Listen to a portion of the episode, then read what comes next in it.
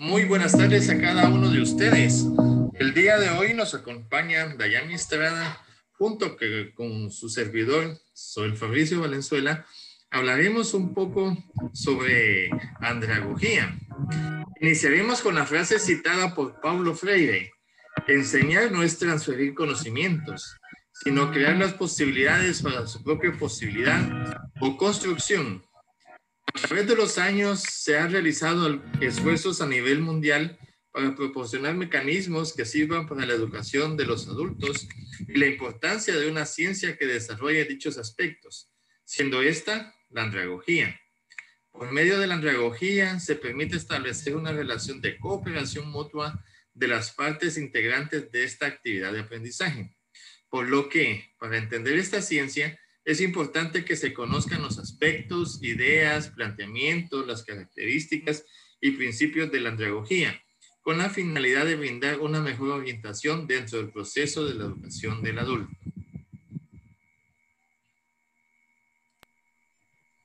El día de hoy, compañero Fabricio, hablaremos sobre conceptos e ideas sobre andragogía. ¿Podría mencionarme algunos aspectos interesantes? Sí, claro. El autor Malcolm Knowles, define la andragogía como el arte y la ciencia de ayudar a aprender a los adultos, basándose en suposiciones acerca de las diferencias entre niños y adultos. Partiendo de esta afirmación, podemos decir que así como existe una ciencia que ayuda en el proceso de aprendizaje de la educación de los niños, o sea, la pedagogía, es lógico que también exista un arte que coadyuve en el proceso de educación de los adultos, lo que se conoce como andragogía.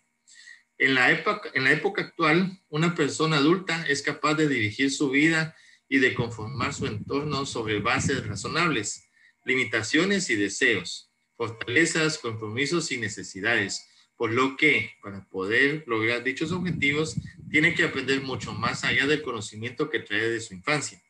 Para ello, los educadores utilizan el arte de la andragogía. El autor Félix Adams, citado por el doctor Adolfo Alcalá, considera que la educación no debe ser la imagen de una sociedad, sino que la misma es función de los intereses del educando, ya que el adulto como tal puede tomar sus decisiones de acuerdo a sus debilidades, experiencias, fortalezas e incluso a sus intereses. Sabe que le conviene y que no. Ahora bien, Dayami, ¿cuáles son los grados de adultez de la persona? Según los diferentes niveles, concuerdan que son los siguientes. Adultez biológica, adultez psicológica, adultez sociológica y la adultez intelectual. Es sobre la adultez biológica, que por lo general comienza entre los 12 y 15 años, de capacidad de acción en esta. En la adultez psicológica se desarrollan al máximo las actividades psíquicas, entre los 15 años aproximadamente.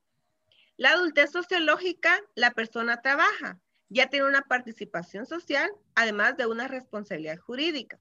En la adultez intelectual, el adulto adquiere mucha más facilidad para aprender, además de alcanzar su máxima amplitud, coherencia y funcionalidad y madurez. Según los diversos autores, estos son los grados de adultez en los que una persona adulta se considera. Tengo una duda. ¿Cuáles son los principios de la andragogía? Bueno, estos se basan en tres principios. La participación, la horizontalidad y la flexibilidad. La participación, pues es la que el estudiante es un mero receptor, sino que es capaz de interactuar con sus compañeros, intercambiando experiencias que ayuden a la mejor asimilación del conocimiento. Es decir, el estudiante participante puede tomar decisiones en conjunto con otros estudiantes, participantes, y actuar con estos en ejecución de un trabajo, de una tarea asignada. La horizontalidad es donde el educador y el estudiante tienen características cualitativas similares, adultez y experiencia, pero la diferencia la ponen las características cuantitativas, es decir, diferente desarrollo de la conducta observable. Y la flexibilidad es de entender que los adultos al poseer una carga educativa formativa llena de experiencias previas y cargas familiares o económicas, debe necesitar lapsos de experiencias acordes a sus aptitudes y destrezas. Ahora bien, Dayami, dígame usted, ¿cuáles son las características del adulto en situación de aprendizaje? Existen varias características de la situación del aprendizaje. Dentro de ellas podré mencionar que es capaz de autodirigirse versus dependencia. También tiene experiencia muy aprovechable. El aprendizaje se dirige a actividades que exigen su rol o actividades de desarrollo en ese rol. También está interesado en aplicación inmediata del conocimiento. Sus intereses se refieren a actividades cotidianas. Tiene coincidencia de su necesidad de actuación. Tiene experiencia, cultura, libertad, autonomía y responsabilidad. Por lo tanto, debe tratarse como adulto. También involucra a toda persona al aprender, inteligencia, vida emocional, axiología personal, entre otros. Asimismo, tiene libertad de elección según sus intereses. Es autodidacta y debe identificarse con metas de instrucción para poder llegar al éxito. Ahora mencióneme, compañero, cuáles son los objetivos esenciales sobre la andragogía. Muy bien. el primero sería estimular y ayudar al proceso de autorrealización del hombre mediante una adecuada preparación intelectual, profesional y social. La segunda, preparar al hombre para la eficiencia económica, en el sentido de hacerlo productor, consumidor y administrador, administrador de sus recursos materiales. La tercera, formar en el hombre una conciencia de integración social que le haga capaz de comprender, cooperar y convivir pacíficamente con sus semejantes. La cuarta sería desarrollar en el hombre conciencia de ciudadanía, para que participe responsablemente en los problemas sociales, económicos y políticos de la comunidad. La antropología se basa en la idea de que los adultos aprenden de diferente manera que los niños. Los adultos generalmente poseen diferentes motivaciones para aprender y han adquirido experiencias significativas en su vida. Ha sido descrita por varios autores como una disciplina, por otros como un arte y ciencia, otros como una ciencia y aún hay quienes sustentan el criterio que es un método, una filosofía o una teoría. Ahora díganme, ustedes, Dayami, ¿qué experiencias ha tenido antes en relación al tema? Había escuchado anteriormente acerca de la pedagogía, pero no profundiza la misma. Sabía que es la técnica que se utiliza para educar a los adultos. A diferencia de la pedagogía, que se utiliza para que los niños aprendan. Esta ciencia me ha parecido interesante, porque para todos es sabido que el ser humano nunca deja de aprender y que me utilizando técnicas, ciencias, artes aptas a su edad y porque estamos en un mundo cambiante en el que los adultos siguen estudiando si ya obtuvieron algún título durante su juventud o bien inician a edades avanzadas a obtener sus grados académicos. El hecho educativo es un hecho que actúa sobre el humano a lo largo de toda su vida, porque su naturaleza permite que pueda continuar aprendiendo sin importar su edad cronológica. Ahora mencióneme usted, eh, licenciado Fabricio, el estado actual de la educación de los adultos, según su experiencia, ¿verdad? Sí, está bien. El saber cambia el mundo y nuestro mundo está cambiando con la prontitud de los saberes nuevos. Por eso apenas atinamos a decir que nuestra época es distinta. El tiempo ahora es más corto, el espacio es más pequeño.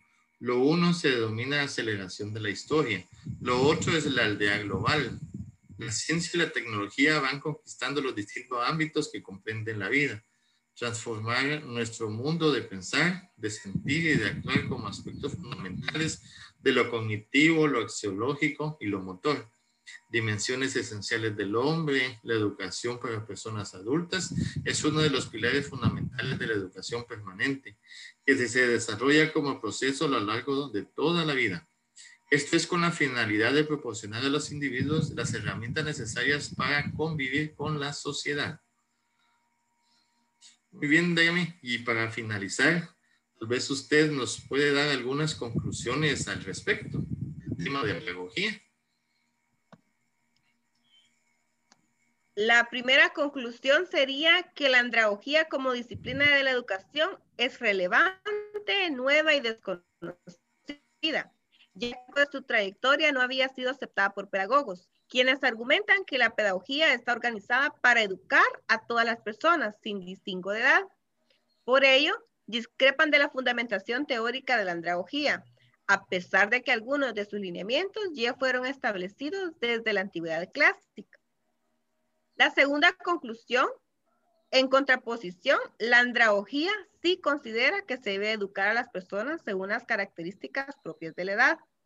Así se basa en el perfil biológico, psicológico y social de su destinatario, el cual es el adulto.